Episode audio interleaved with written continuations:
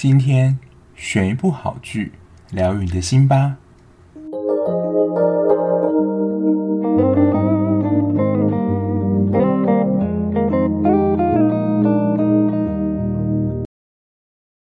欢迎收听绝剧二百五，我是小 B。Hello，大家。原本我自己的频道是设定在周二跟周六更，不过最近呢，就是很难准时上片，就是跟大家先说个抱歉。不过我还是承诺大家，就是我一个礼拜会尽量做到一周两更，然后如果可以的话，尽量还是把发片时间恢复在原本的礼拜二跟礼拜六。不然有些新来的听众可能说，嗯，他不是自己写礼拜二跟礼拜六发片吗？为什么照固定时间还没有上片？如果你是新来的听众的话，就真的不好意思，就多包涵。但我只有尽量还是尽可能的维持在礼拜二跟礼拜六上片。那之前看了《上流战争》这么狗血的剧之后呢，其实我自己啦，想要说这个话好像没有什么说服力，就是一些小清新的剧，其实我自己也蛮喜欢的。那我今天要讲这一部呢，其实当初还没有做 podcast，我本来啦自己有想要写部落格或是网站来介绍一些剧给大家，然后这一部呢，就是我当时看完就立刻想要介绍剧，那我有自己写下心得，不过由于网站没有继续经营，所以自然就没有办法把这一篇就是这一部剧介绍给大家，然后这一部的想要介绍的这份心情就一直被放着。那今天要介绍的是一部日剧，那我觉得比较像是日常番，就是比较像蜡笔小新啊、乌龙派出所或小丸子这样，它没有一个剧情固定的连续性。那它总共十集嘛，其实每一集都代表它有一个特定的主题这样子。那就是我今天要介绍这一部叫做《这个不可以核销》，或是会翻译成《明茶小会计》，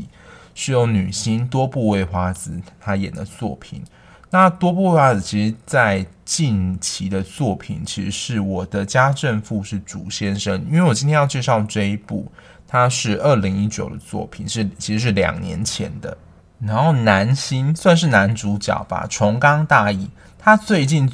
的作品是不知道就好的事，不知道大家有没有看过这一部？其实这一部我是有看完的，因为是极高游离子的作品。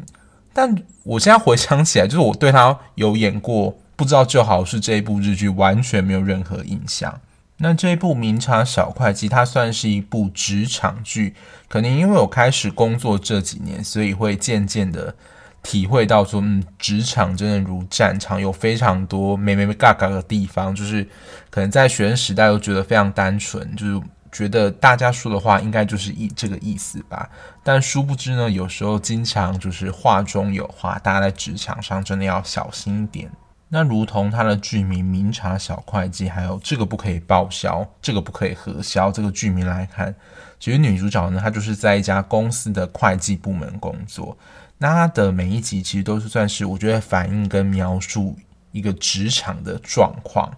那待会我就跟大家分享我在这部戏当中，其实它就是每一集啦，我觉得最有感的就是职场的现状，跟大家分享。那这一部日剧呢，它是描述一家天天公司里面的财务部门，由安部未华子饰演的深若沙明子，他就是这一家公司的算是会计人员吧。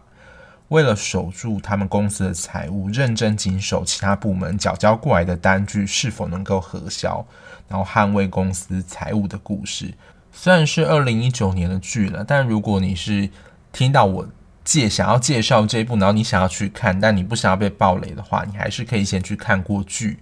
之后再来听，就是接下来的分享。那我觉得第一个看点是因为它是单元剧嘛，所以就是每一集都有个剧情。那我觉得它的看点，第一个是它角色的人物形象非常鲜明。我觉得他深若在这一部角里面角色性格有时候跟我有点像，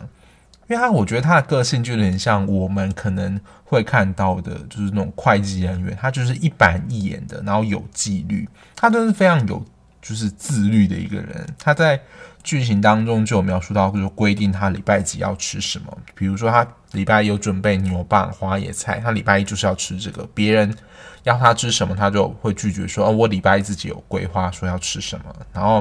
可能礼拜五大家要邀他出去玩，但他礼拜五就给自己设定说，他想要给自己一个放松时间，他就会按照他自己的计划做，非常的自律。然后对于工作的态度非常的一丝不苟，因为其实会计这个工作，它就是要求要准确，然后就是没有模糊的空间，所以核销的时候可能少了注记这张发票是做什么用途的，或者说，诶，这份礼物是给谁的，这样就是完全不能够核销。虽然他的对待工作态度是一丝不苟的，但是他其实对人算是有时候会展现出温暖的一面。他在他们财务部门其实人缘还算是蛮好的，就跟大家处的都还不错。然后他在对人上呢，其实他自己没有很喜欢跟人家社交，然后享受自己一个人生活。我觉得这一点跟我有蛮像的，就并没有真的非常喜欢跟人家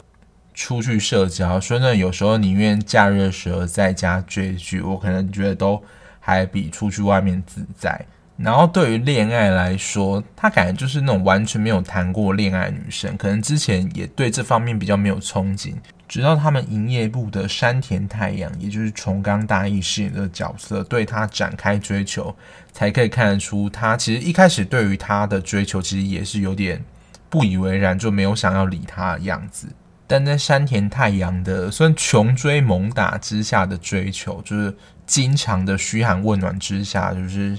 森下的心算是终于被打开了吧？我觉得他跟山田太阳的个性就是两个完全是互补的角色。因为森下在里面给我的感觉就是非常的务实、一板一眼，然后完全不会追求浪漫，然后买东西可能都追求实用性。但是山田太阳可能就会想要给他一些惊喜或浪漫，就是完全两个不同个性的人。所以你会看到他们两个。就是从一开始完全的不熟，但后来森下被他打动这个过程，我觉得还算是蛮有趣的。可是这一部戏的爱情线，我就是看会觉得有一点点小尴尬，因为我觉得可能这一部我还是会把它定位成职场剧，因为我觉得它里面的职场的现况描述其实蛮精彩的。第二个，我觉得非常有。个性就是人物角色非常鲜明的，就是在第六集的时候，算是他们财务部的新晋成员麻吹美华。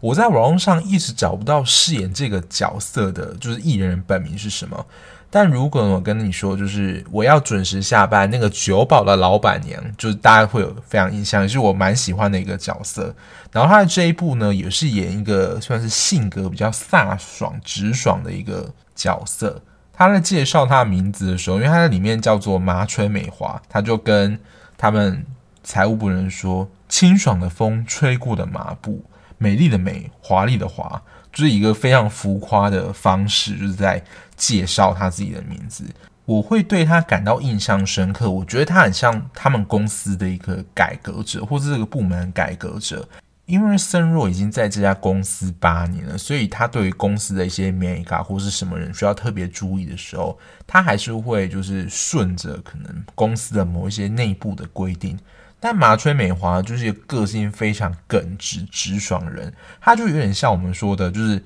话一路通肠子，是这样说嘛？就是他讲话非常的直接啊，但这种直接是会很容易惹人生气的那种直接。这边有一个桥段，我觉得蛮印象深刻，就跟大家分享。就在他们戏里面当中，有一个秘书部，有一个尤本玛丽娜，就是公司非常大牌的一个秘书。因为不论是你是秘书，还是你是任何一个高官，其实，在核销流程其实都跟一般人一样，你要填好相关的数据，附上相关单据，就是会计单位才有办法跟你核销，然后也是要由他自己亲自缴交的。但也就是因为这个有本这个秘书真非常大牌，森若已经知道他的习性，所以他宁愿自己用，因为可能让他秘书自己跑的话，可能会生出更多事端，或者可能一直被退。然后那个时候麻吹就说：“不要你以为是秘书就可以不按照规定走。”就是森若他虽然就是在做事上是蛮就是一板一眼的。不过，我觉得那也是仅限在他的专业财务上，他在跟人社交上，我觉得还是比较圆融的。然后麻吹跟人相处就是会惹人生气的那一种。但其实我蛮佩服这种仗义直言，然后有话直说个性。这种人通常蛮容易被人家讨厌的，因为就是太直接，不修边幅。可是当要进行一项活动或是事情改革的话，有这一类人，其实发声还蛮重要的，因为他通常就可以坚持己见，不会受到打压或怎么样就退缩，他能够坚持自己的意志，也不怕被人家讨厌等等。我觉得这也是让我觉得在看这一部，他跟森若在个性上虽然有一部分相像，但是在跟人的处事上，我觉得还是森若是比较圆融的。但我觉得也是因为这样对比。他当然出场那个气势蛮磅礴的，所以会让我特别的记住他。然后第二个就是有关于他职场上议题的呈现，我觉得非常的写实。然后他就像一开始讲，他不是一个连续的剧情，当然人物都还是连续的，只是他在每一集当中就会有一个小故事讲，然后每一个小故事我觉得都是职场里面会出现的一种生态。那其实大部分的职场剧，他不会介绍到。各个部门，然后这一部其实呈现就几乎是一整个公司各种不同部门的运作，它里面呈现的包括森若他待的财务部，然后还有山田太阳待的销售部，然后总务处就是管钱的地方，然后研究开发部研发新产品的地方，宣传部还有秘书室。那其实算是一般私人公司的产业状态，因为我个人算是在学校，就算是半个公部门。那如果常在公部门就是工作人，或者会常听到一件事情，就是主计治国。为什么会有这句话来源呢？就是你不管要办任何活动，就是要用的所有任何钱买任何东西的经费，最后呢都是要送到所谓的会计部门或者主计部门。核销之后呢，他才会把钱拨给你。只要他说你有任何的地方没有弄好，他就是不会让你审核通过。也就是说，你拿不到钱。而且通常主计的他们自己的相关法规非常多，比如说你便当跟差旅费，就是交通费是有一定的额度的，不是说你想花多少钱就花多少钱。然后你买东西一定要有依据、有计划，还有你的钱从哪里来，都一定要。完全的负伤，不然他是不可能会让你核过的。所以基本上有时候啦，我们自己也不是非常的在行，在处理核销这件事情上，所以有时候东漏西漏。所以通常呢，主机要你改什么，你就改就对了。因为只要他说这个不能核销，或者他没有办法让你核过的话，你通常就是拿不到钱。那也就是因为他们有非常多的规定，所以只要你不熟悉那个法规，然后你没有附什么样的资料的话。被退回呢，经常是家常便饭。有时候一同一份核销文件要跑三四次，这非常多的时间都浪费在这个公文的往返上。这是我个人在就是办一个公部门就是核销的过程啊。那这一部我觉得比较呈现是私人公司核销的情形。那在这部剧中呢，我还是选出了五个比较常见职场上会发生情形，而且我自己也蛮有共鸣的职场。怪事跟大家分享，这都是里面这一部《明朝小会计》的剧情，所以我真的还蛮推荐。如果你是上班族的话，应该也会蛮有共鸣的。第一个呢，就是里面有一个叫马原的角色，他就是我觉得就是一个非常没有用的雷队友，就是超级雷队友了。我觉得有时候跟大学分组报告的情形是一样，你都会觉得说这份报告你可能一个人来做都会比跟他一起合作来得快。他在片中剧情就是完全是搞死同组的人，比如说你跟一家厂商说，呃，你就是下个礼拜是交货期限，就是原本都已经约定好了，但是呢，他就会莫名其妙自己去跟厂商说，我要提早交件，或是我能够以就是你们给我两倍价钱，我就更早的，就是提早交给你们，但这都完全是他短租短移的，就是他个人自己去谈，完全没有跟公司的人。做任何的沟通还是什么的，他就自己决定。然后等到出事的时候呢，就完全装死，然后说没有发生过这件事情。可能还要跟他同组的组员一起去善后，然后帮他跟其他公司道歉。我觉得通常就是工作组组上有这种人，就只能反映给你的主管，让他知道说他的工作情形是这样。不然你每次都是你在帮他擦屁股，觉得他就完全不会学会任何教训，而且他就是一直以这样子，都会觉得说有人能够帮他收拾他的残局。这是我觉得在公司的职场内部的，真的是遇到他不只是雷队友，真的是超级猪队友，真的完全不会想要跟他一起共事的感觉。第二个呢，就是公司有内鬼。外泄公司的资料。我觉得这种情形蛮常发生在就是科技公司，因为科技公司通常里面资料都是非常的机密，然后通常也就是有专利的，就是完全不可以泄露给其他公司知道，因为等于就是说这个专利就是你自己的生产工具嘛，如果被别人抢走了，等于基本上你这一家公司的产能或产值基本上就是消失了。所以我自己也听闻蛮多在科技公司工作，比如像台积电啊、联电这些科技公司的话，基本上那种工程师或作业员，就是上班的时候是绝对禁止带手机进入，因为他就是害怕你把里面的一些科技啊带出去卖给其他公司，流出去相关资料等等，所以他们在管控上是非常严格的。所以有一集呢，公司里面就有个内鬼，有意无意的把公司的财报泄露给另外一家想要收购他们天天公司的，虽然他们的竞争对手吧，就是有这种内鬼的产生。然后第三个是算职缺的不同嘛，但其实你要硬要说的话，就是他被聘任进来的方式不一样。也就是我们所称的，就是这边大家如果听不太懂也没关系，但我会稍作解释，就是正职人员、约聘人员、约雇人员跟专案人员，基本上一定是正职人员最好嘛，就是公司请你进来，他就是公司百分之百钱请你进来，然后可能有非常多福利啊、休假什么都是最好的。然后约雇跟约聘人员就是略逊于正职人员，可能薪水啊、福利什么其实都跟正职人员差不多。可是可能有一些福利，可能还不是不及正职的人员，然后工作上可能也比较没有保障。然后因为现在蛮多，尤其是公家单位会有所谓的专案人员或是计划人员，这些人被聘进来，可能就是因为申请一个计划，然后由中央机关补助才被聘进来的人员，所以他们通常的工作的。实现会随着，比如说这个计划没了，他的工作就没了。通常是可能是为期半年或是一年，有点类似研究助理这样的工作，所以相对来说工作上是比较没有保障的。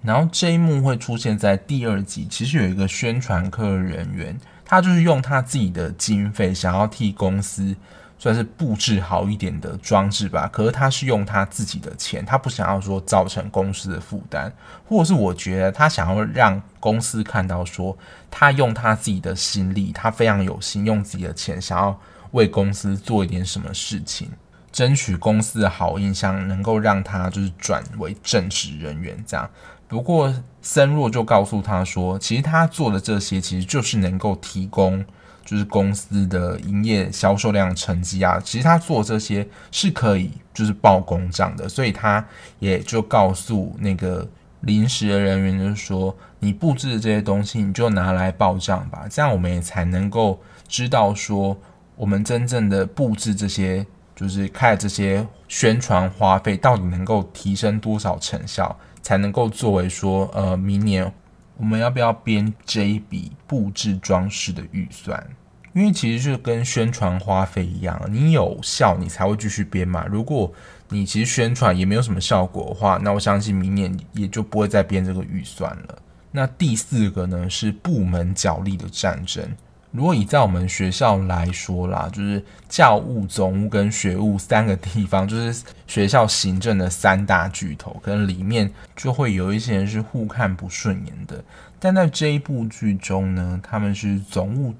这个单位呢，是否要购买自动咖啡机这件事情，而有一些意见上的分歧。而且这个要不要购买自动咖啡机，虽然是总务处提出的方案，但其实就是影响到全公司的人嘛。所以基本上是由全公司的人投票的，然后这个时候就会有通常两个两端的发起方嘛，就是要买自动的咖啡机，然后另外一方就不要嘛，然后这个时候就开始使出一些谄媚的战术啊，或者送礼的技巧。像我觉得有一个是不要赞成，就是他坚持用手动，他就是送了森若两张电影票，然后这个时候呢，如果你是有一些工作经验人，就真会体验到。就是一句话，我觉得非常真实。然后这一句话呢，我在小时候看《樱桃小丸子》的时候就学到。我想说，嗯，真的是非常有哲理啊！就是免费的，就是最贵的这件事情。那如果大家有体会呢，就是免费最贵这件事情，通常啊就是人情债，人情债真是最难还的。通常啊，到最后就会演变成，就是他会拜托你去做一件其实你不是很愿意的事情，可是你就会想起你可能之前有有亏欠于他，或是他给了你一些什么好处等等，所以你就想说你不要欠他，所以你就会硬着头皮就是完成他的需求或他请你帮忙做的事这样子。然后第五个是只有在私人公司会发生的事情，然后我觉得这件事也真的非常的常见，就是皇亲国戚，然后突然空降了一个位置来说要管理公司的事务。然后在这部戏中，就是社长的儿子，他想要改革整个公司。我觉得这种人空降都有一个很头痛的地方，就他其实不知道说这个单位、这个体制其实有一些他自己的生态，他所看到的不一定是整个事情的全貌，可能在这个生态当中，就是不一定说真的这么公平，但其实已经俨然形成他这间公司里面内部的一种平衡。但这种通常空降人，他对公司内部还不是很了解的情况，就没有办法做出一个比较全面的判断。像在这一部里面，他就是提到，就是宣传部其实历年来都举办一个活动，可能就是像是百货公司，你满五千，然后有送一个赠品这样子的一个宣传活动，可是。这个新任社长他可能没有看完全部的资料或者整个计算利润的过程，所以就很快的否决了宣传部这个活动。然后他觉得里面可能也有一些冗员要裁员等等，所以就也是想要做一个很大的改革者。但我觉得就是在评估上没有这么全面，而且通常啊，他们有的如果他有一些做事能力到就也还好，但有一些真的是在捣乱，就是把整个。原本在里面好好的生态体系，就是搅得一团乱，就是真的非常受不了。所以我之前有听朋友说过，就他宁愿有这种皇亲国戚进来公司的话，你要给他一个高官或什么样位置，就随便都好，就是你让他们乖乖领钱，其实其他的成员你都会知道说，哦，他可能就是某某某的小孩或者某某某的谁之类的，他不要在专业或是。业务上有一些干扰或是干涉，其实你都会觉得说，真的是这都还好。最怕的，真的就是外行的引导内行，这真的是我们最怕的事情。因为通常学校，尤其是大学里面，不一定每一个学校都有心理或是辅导相关的科系，所以我们的主管不一定会是这个相关背景。但很多主管就是很爱干涉，就是他不懂事情，然后他也不会询问说专业意见是怎么样，所以通常。我们有时候还要去善后他自己所做出来错误的决定是怎么样，但我现在主管不会啊，就是还蛮尊重我们，我就真的还觉得非常的感恩。那以上是这部戏里面，我觉得在他每一个篇章当中，我觉得我最有感的五件就是职场上会发生的都是怪力乱神的事情，我觉得是蛮真实，而且也非常的常见。然后这一部戏呢，森若的名言。也就是别追兔子这句话意思，其实就是不要再继续追查，就是继续追查下去，可能会查出更可怕的东西。虽然森若是这么说啦，但他在剧中情况都还是会继续追查下去，就是想要找出事情的真相跟原委到底是怎么样。然后，因为他会有这样的名言，其实也跟他在剧情当中发生的事件有关。因为在他刚进入公司大概两年的时候，他发现公司有一个男职员，他是我忘记是报假账还是盗用公款这样事情，反正就是一件算是不合法事情啊。然后这件事情他就持续追查下去之后，然后就是被表扛嘛，然后这个男职员就被迫离职了。然后这个男职员原本是跟公司的一个女职员谈恋爱，而且可能是。即将要结婚了，但也就是因为森若就是继续查下去，发现这个事实真相，然后破坏这件事情，然后这个女的还到公司来闹。虽然森若在这件事情上看似做了对的一件事情，可是他在心理上其实并不好受，因为他就会觉得说是他自己破坏了可能这对家人原本有的计划。虽然他在事情上，我觉得以理性客观上他是觉得没有做错，因为。盗用公款或是报假账这件事情本来就不对，可是就是我们心情上还是会觉得蛮难过的。然后这个时候呢，勇哥也就是他们财政部门里面一个算他的资深前辈，就告诉他说，你只是做了属于你这个位置该做的事情而已。身为财务部的人员，原本的职责工作就是监控核销，就是公司的费用。因为发生这件事情，原本森若是想要提出离职，就会想说自己是不是不适合做这份工作。但也是因为这个勇哥呢，给他这一番话的鼓励，也当做他后来就是在这份工作的至理名言。然后我觉得就是一种共识性啊，就非常刚好。因为最近我在我们工作单位就是有请精神科医师来做就是个案的督导，然后他讲的一个观念，我觉得非常的受用，也是我今天想要跟大家分享的。就他提到了角色与界限事情，他提到一件事情，就是说好好的让每一个人回归到他属于他自己该做位置的工作就好。其实这个也是适用在华人的家庭关系之中，因为华人家庭的关系算是比较紧密的，可是有时候会紧密到就是我们彼此的该有的位置是不分的。我觉得蛮常会有的情况就是所谓现在亲职化，就比如说比较大小孩，他就承担或是扮演了爸爸妈妈要照顾弟弟妹妹的角色，可是他其实就是家中的一个小孩啊。他应该还是小孩角色，可是他是被迫要去扮演，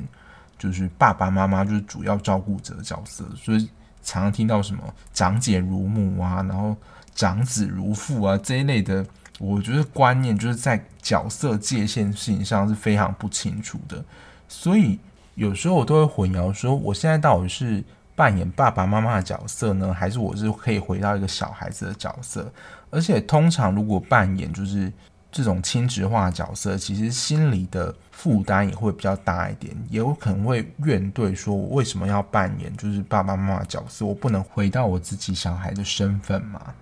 所以这一部戏，我觉得有一个对我很重要的启发，也就是个人角色界限这件事情，就是越单纯越好。你不用去扮演就是别人他应该要扮演的角色，你也不用扮演或是承担。说那个角色所应该负的责任，你只需要扮演你自己就好了，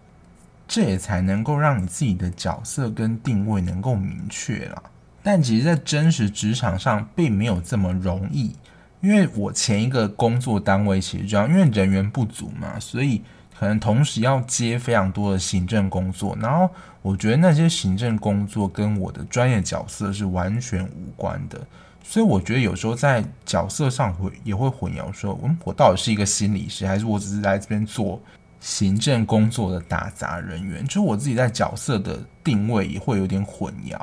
因为像这部戏的最后一幕，这个空降社长呢，好像才终于发现说，嗯，他好像做错了，因为森若最后就提出了一个算是完美的方案来告诉他说，哦，这个那个赠品其实是有利润的。所以宣传部这个计划应该要持续的继续下去，然后当然这个社长也就听他说，哦就好，就持续进行下去。然后这个时候社长就问森若说：“你觉得还有哪些公司的方面会需要做改善，或是更进步的地方？”然后森若就回答这个社长的儿子说：“他就是公司财务部门的一个会计，他所负责就是。”计算就是公司的核销利润、成本管理，这些是他的专业工作。有关于公司的改革啊、革新，如何让公司变得更好，这应该不是他的工作。我不知道大家听到这里啊，有什么感觉？会不会在现在这种你要说惯老板的想法，你会觉得说，这是不是在推工作啊？或是你不想要就是承接这样的任务，没有担当等等？但本来就是要，就我应征的是会计。工作为什么要负责公司的改革？就公司的每一个职位一定都有它专业、特殊、无可取代的地方。你总不可能叫会计部门的人去出考卷吧？所以说真的，你在那一家公司，就是你最后做工作，跟你当初应征职位，或是你跟你原本那个工作职位不相关的工作态度，让你觉得说你你应征这个职位，你已经不晓得说你自己的职业，或是你自己的。专业认同是什么的话，我觉得就是真的及早的转换跑道，或者找寻另外一个公司，因为你已经有点迷失了方向了。而且我相信呢，在这样的工作环境里面，其实你做的也不会快乐。然后这也是我想从这一部剧当中告诉大家的一个讯息，就是做好你自己那个位置该做的事情，其实就已经是一件非常了不起的事情了。总结来说呢，我觉得这一部就是一个轻松小品，蛮轻松的，而且说实在啦，就是它没有那种一集一集会想要让你持续看下去的冲动，因为它的剧情是没有连贯性的。但它就是在过程当中，你又会从女主角森若的身上学到一些工作上的哲理。而且说实在，还蛮适合中午配饭看。我记得我当时就是中午配饭，就是把十集看完了。然后这一部跟《无法成为野兽的我们》相比呢，《无法成为野兽的我们》，我觉得它比较描述的是上班族里面的心理历程，就是角色之间的心情啊的心理的变化。然后这一部《明察小会计》，它也有描述一些森若心里面的小剧场。但我觉得他更强调的就是描绘职场上发生这些奇怪的现象，他有明确把它演出来。这一部啦，算是在二零一九年，其实没有引起太大的讨论度，但我觉得是一部蛮不错。在 p d t 的讨论板上，大家都觉得说这部戏其实是当初的一个小黑马，其实在整体的故事还有风格上是蛮引人入胜的。而且通常如果不是 on 档戏的话，我通常啦应该就会比较介绍，就是我真的想要推荐给听众朋友去可以去看的剧。当然，如果是 on 档剧的话，我就会蛮直接告诉你们说，嗯，这部戏是好看还是不好看。因为如果可能过往剧没有那么好看的话，就是让它自然的 fade out 掉吧。那以上就是这一部二零一九年的日剧《明察小会计》，或是叫做。这个不可以核销的一些心得看法，供大家参考喽。如果你看完剧有什么心得或想法想要跟我分享的话，欢迎利用 Mixer Box 或是用 Apple Podcast 留言区的地方留言跟我互动哦。那如果想要追踪，就是我最近在看什么剧，还有我的最新消息的话，可以 follow 我的 Instagram 的 Story。我如果有最新讯息的话，都会更新在上面。那如果你还喜欢这样聊剧聊电影的节目的话，也欢迎订阅我的 Podcast，让更多人知道我的节目哦。那我们下期节目再见啦，大家拜拜。